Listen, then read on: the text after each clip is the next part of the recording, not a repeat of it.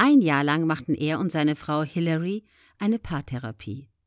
So wurde Bill Clinton schmerzlich bewusst, dass er als Sohn alkoholsüchtiger Eltern und eines gewalttätigen Vaters von Kindheit an gelernt hatte, sowohl Verantwortung zu übernehmen als auch ein Doppelleben zu führen. Beides waren seine natürlichen gelernten Verhaltensmuster.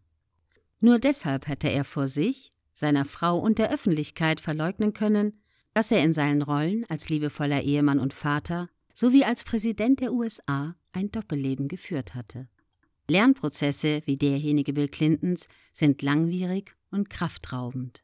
Sie führen dazu, dass andere Menschen bereit sind, zu verzeihen und einen Neubeginn zuzulassen.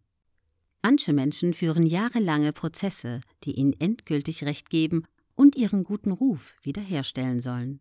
Das ist ein Irrweg. Er wäre nicht einmal dann gangbar, wenn tatsächlich keinerlei persönliches Fehlverhalten vorläge.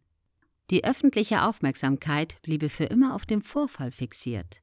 Freisprüche gewinnen niemals eine Medienresonanz, die sich mit derjenigen messen könnte, die eine Anklage mit sich bringt. Wenn Prozesse geführt werden müssen, dann verharrt die öffentliche Aufmerksamkeit auf der Frage der Verantwortung für das Desaster, anstatt sich der Gestaltung eines Neubeginns zuzuwenden. In solchen Fällen ist es wichtig, sich vor der Gefahr von Verstrickungen zu schützen. Manche Menschen grübeln Tage oder Nächte lang über die Frage, wie sie ihre Unschuld beweisen können, warum andere Unrecht haben oder wie sich andere schuldig gemacht haben. Sie führen ständig den Prozess in ihrem Kopf.